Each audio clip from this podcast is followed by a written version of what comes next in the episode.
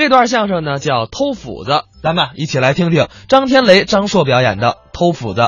比方说吧，哎有一位老人去世了，是过去呢不能火葬，嗯必须是土葬，，对，就得有棺材，有还得有装过，哦，死人穿的衣服，搭大棚，嗯扎纸人儿，嗯，最重要的还得请和尚来念经。你说这多少事儿？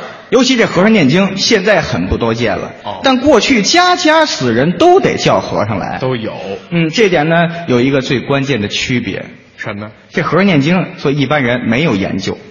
哦，别人都不知道。现在这种现象少了。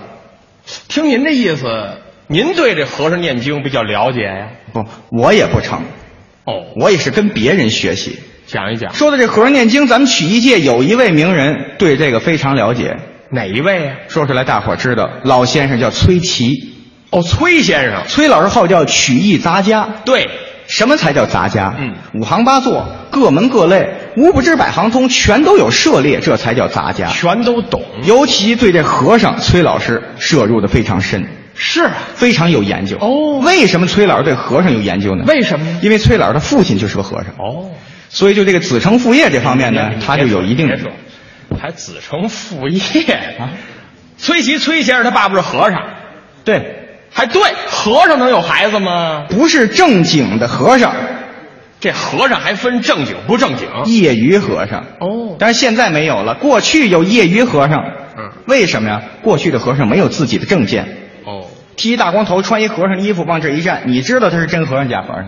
那不知道。为什么要扮成和尚样子呢？嗯嗯带一帮人啊，就为了应个白事念经赚点钱花。蒙钱他爸爸还是个头儿，花带着一帮人一块儿去念经。哦到那儿也有自己的衣裳啊换好了这个和尚的行头，嗯哎，都落座坐好了，有一块这个小醒木，啪这么一敲，他爸爸开始念经。有意思。您别看是业余和尚，啊念起经来似模似样。是啊，哎，你听过这和尚念经吗？我还真没赶上。没赶上过吧？嗯这么办吧，我我我学一回，您能来，呃，模仿一回崔西老师父亲他念经的样子。太行了。起，道场成就朕即将场，斋主虔诚上香设拜。阿拉赫里拉，阿拉赫里拉，赫里拉，赫里拉，哎根，嗯还矮根呢，乌苏别。乌苏了你。不是说好了念经，怎么乌苏里江船歌出来了？他爸爸年轻时在和尚队待过哎。好嘛，您这串那了，是业余和尚呢，是的不是正经的和尚，哦这方面研究的不深。差一你些。要说念经赚俩钱儿也就算罢了，嗯但是他们有一个恶习，什么还偷东西。这还偷东西，到人家念经，看什么东西好，一转眼这功夫没了，那也够厉害的。就能偷走。嗯经常是这样。哦有这么一回啊，崔琦他爸爸应了一堂白事，嗯嗯，找了几个人，七拼八凑，最后带着崔琦爷儿俩一帮人念经去了。带着崔先生去了。啊，赶紧俩人要置办行头。有什么呢？首先，和尚穿那僧袍这有吧？没有，那怎么办？找旁边邻居说相声的借了个大褂儿。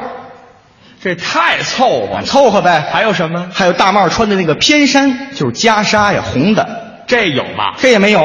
那怎么办？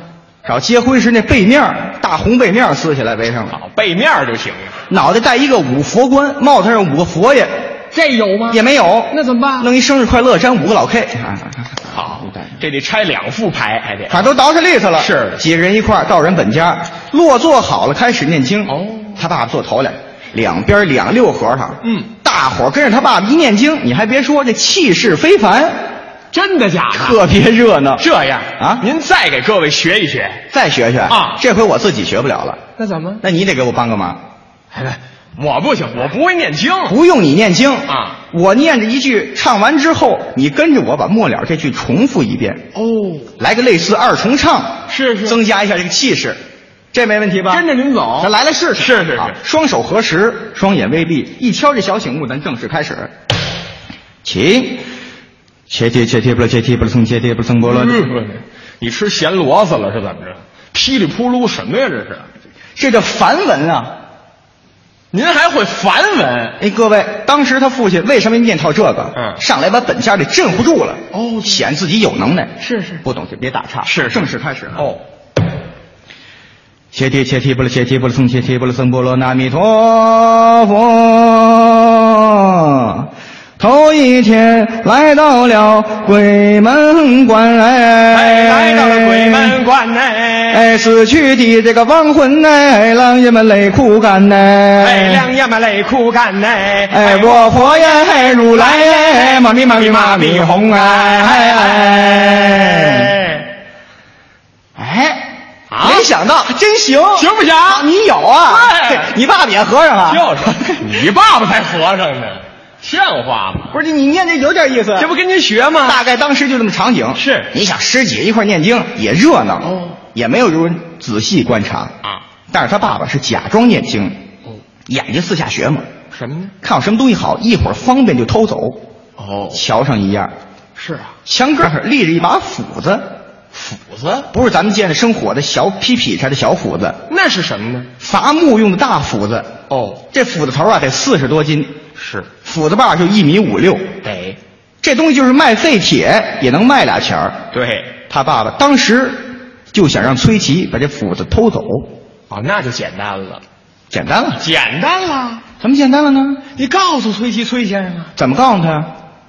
儿子，那斧子偷走，偷走，告诉他就得了。啊，哦，明白了，就按你这意思，对念念经把帽子摘下来了，儿子，那那斧子偷走，对，那本家带警察就过来了，哪有你这样的？至于这样吗？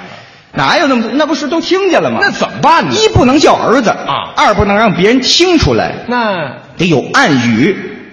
还有暗语一敲这个小的惊醒木，他爸爸叫暗号， 哦，小徒弟，小徒弟叫崔琦呢。门后有把斧子，临走收着。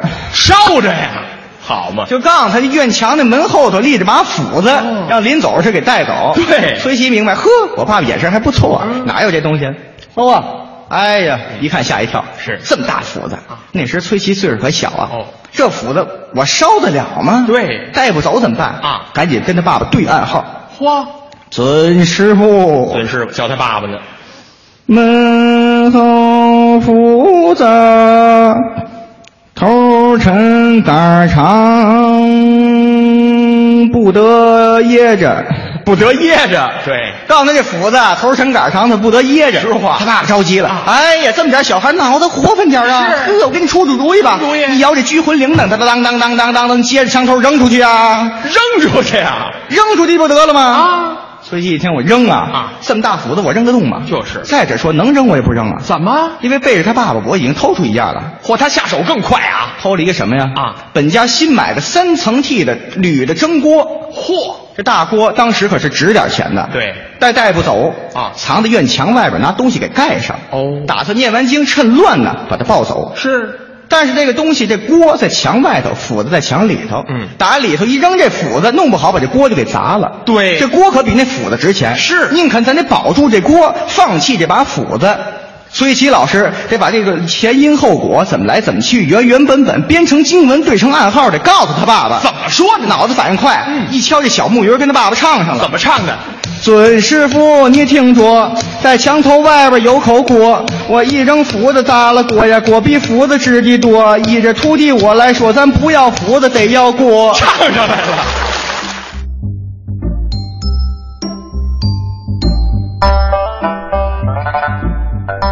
刚才是张天雷、张硕表演的《偷斧子》。呃，这是青年相声演员